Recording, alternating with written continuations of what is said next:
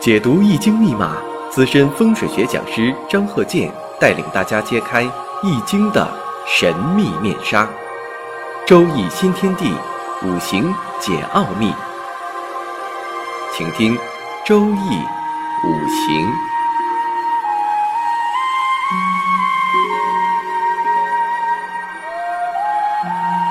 上山微电台荣誉出品。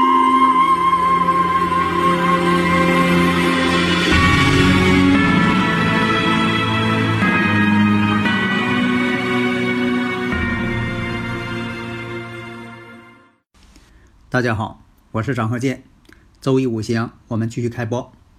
下面我们看一下下面这个例子：前兆，壬申、丙午、戊辰、丙辰，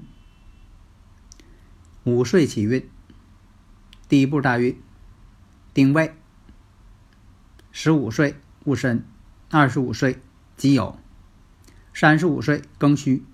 四十五岁辛亥，五十五岁壬子。那么我分析一下日主的旺衰，这是第一步。我们看一下啊，他这个生日五行啊，出生日戊辰，戊土在五月，而且月柱上呢又有丙火，地支有午火，这都是他的强根，制作尘土。时上呢还是丙火，那么时上呢还有个尘土，其实这两个尘土啊也是戊土的根，所以我们分析呢戊土偏旺，偏旺呢那用神就是用水，你像这个壬水申金，那么它所忌的像丙火午火与土有关系的。生自己的，那就是他所忌讳的。那么呢，我们分析一下，你像说这个财星偏财星壬水，壬水呢只能是申金作为它的根，其他的没有更好的生符了。那么这个偏财代表什么？偏财为富，所以说这生日五行啊，能分析出很多的信息，很多的信息都在这里边。所以啊，先决条件我们得看呢，原始的先决条件。那么这个偏财呢，有点被克了。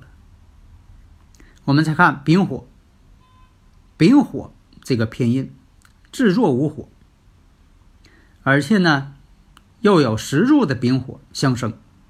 那么在大运、丁未大运、流年戊寅流年会出现什么事情啊？大家如果有理论问题。可以加我微信幺三零幺九三七幺四三六，我们分析一下会出现什么问题。那么大运呢？丁未，丁火呢跟偏财星相合了，这偏财星变性了，丁年合木，给合成木了。那么呢戊寅这个年又来了，与年柱天克地冲，此年父亲去世。所以啊，这个生日五行啊，我们看出来啊，你像这个孩子啊，在六岁的时候都会出现这个年上天克地冲，一个是对孩子身体啊有影响，另一个呢也反映在长辈身上。所以啊，现实当中啊，你像呃结婚六七年的时候，两个人呢容易发生矛盾，很多都是在这个结婚六七年的时候啊离婚，或者是。啊，结婚六七年的时候呢，容易有这个出轨行为。为什么是这样呢？那你说这现实当中，他可能这个人就这样。这个呢，倒是从客观条件上啊反映出来这种情况。另一个呢，从孩子这个五行上可以分析出什么呢？到孩子六岁啊，虚岁七岁的时候，正好出现这个出生这个他年柱啊，孩子年柱啊，与这个年上啊流年呐天克地冲。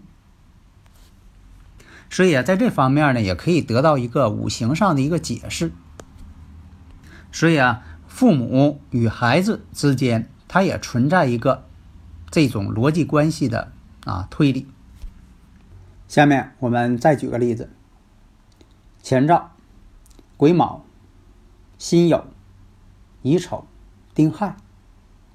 大运呢，四岁起运，大运是庚申、己未、戊午、丁巳、丙辰、乙卯。首先，我们还要分析一下日主的旺衰。乙木先看月，第一步先看月。那么呢，乙木在有月啊为绝地，天干月上这个天干月柱天干，辛金这个七煞呢也挺旺，克乙木，所以这个乙木啊全靠年上这个卯木，还有这个年干癸水相生。另一个呢，就是时上这个亥水相生，否则的话呢，它就非常弱了。即便是有这个年上这个卯木，另一个呢有这个亥水相生，时上亥水，但是呢，五行比较起来呢，还是有点偏弱。因为这个月上这个辛酉月啊，力量挺强。制作呢，丑土泄身，因为它得克丑土去，它一克丑土的时候，它自身也消耗能量。那么呢，这个用神呢就是水。你看，说这个年上癸水、卯木、亥水，这都是他的用神。那忌神呢，辛金、酉金、丑土、丁火啊。因为什么？这时上还有丁火要泄它。那么看一下，时上有个食神。以前我讲过啊，这个七煞是做什么的？食神伤官又是有什么特性？那我看一下大运几位，流年呢乙丑。本身这个流年呢，跟大运几位天克地冲。这个时候呢，这一年乙丑年，哎，这个命主啊有工作变动。实际上呢，一冲之后有工作变动。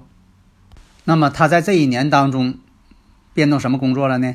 民办的这个学校，当上教师了，这也符合什么呢？食神，食神的特点，食神就是与口才有关系的。你看，有教师，有文艺工作者，歌唱家，艺术家。那么呢，他月上呢也有个七煞，所以当教师，担任什么班主任老师，有其煞嘛，管事儿就得多一点儿。后来大运进入了丁巳大运，丁巳大运一看呢，就是火呀，对他来说呢，食神旺，流年辛巳流年，那么两个巳火冲亥水，乙木更弱了，为什么呢？大运呢，丁巳都要泄这个乙木，因为这个乙木啊需要去生这个丁火巳火，那么心室这个心金又要克它。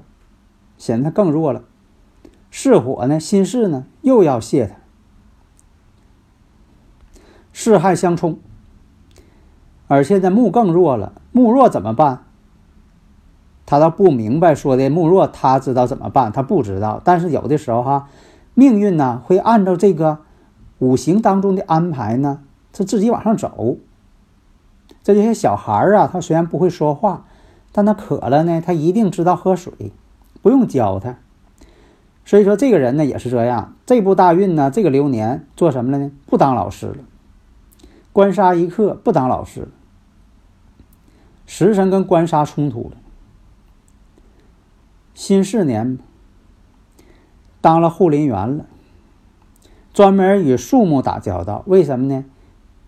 大运跟流年全都克伐他这乙木，他乙木太弱了，没有办法了。做护林员了，这回可跟木打交道了。那你说他是不是知道啊自己的五行？他不知道，人就是这样，就是说在五行特别需要的时候，他往往呢会潜移默化的、不知不觉的、鬼使神差的去做这件事情。下面呢，我们再举个例子：前兆丙寅、辛卯、丁巳、戊申。